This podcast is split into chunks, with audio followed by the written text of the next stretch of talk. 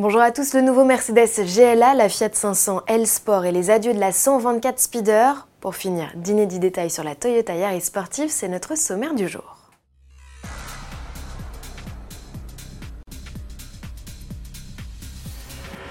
Après six années de carrière, le Mercedes GLA, premier du nom, prend sa retraite.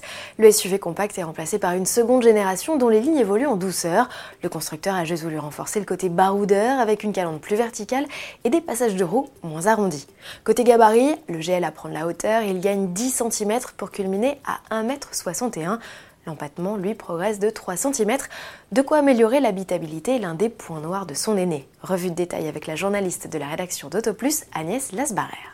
Eh bien, chez Mercedes, on a bien écouté les critiques, puisqu'il y a un joli travail qui a été effectué sur l'habitabilité. Là, on a vraiment ici de la place pour les jambes. On peut vraiment bien insérer ses pieds sous le siège avant. C'est vraiment très important quand on, voyage. Et puis, franchement, on n'a pas du tout la sensation d'être engoncé. Et puis, il y a aussi un autre détail que je vais vous montrer et qui est très important lui aussi. Bien, dans la catégorie de ces SUV compacts, jusqu'ici, les concurrents du GLA, l'Audi Q3 et le BMW X1 avaient un avantage que n'avait pas le GLA justement, c'était d'avoir une banquette coulissante. Eh bien, c'est à présent réparé pour le Mercedes puisque on peut bénéficier d'une banquette coulissante sur 14 cm, ce qui permettra d'optimiser le volume de coffre. Mais avec ses 435 litres désormais, il n'égale toujours pas la concurrence. La planche de bord, elle, est agencée comme celle de la classe A. À ce titre, il gagne lui aussi l'option double écran tactile comprenant les compteurs numériques. Le GLA partage non seulement ses équipements avec la berline, mais aussi toutes ses motorisations.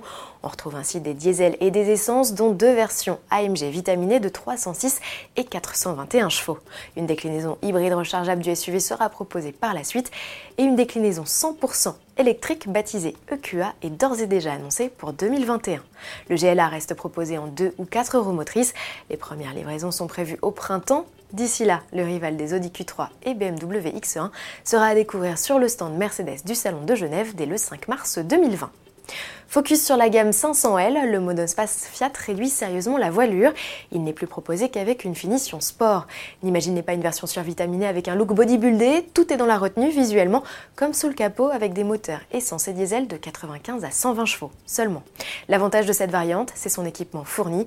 Elle comprend notamment clim, phare et essuie-glace automatique ou encore compatibilité Apple CarPlay et Android Auto. Mise à prix 18 490 euros avec le 1 litre 4 essence de 95 chevaux et la boîte manuelle à 6 rapports. Et puisqu'il est question de Fiat, un petit mot pour vous annoncer la disparition au catalogue européen de la 124 Speeder. Le Roadster et sa variante Abarth quittent le vieux continent. La raison des nouvelles normes environnementales trop strictes. Et pourquoi pas l'optimiser cette motorisation? Eh bien ce serait trop coûteux au regard des faibles ventes.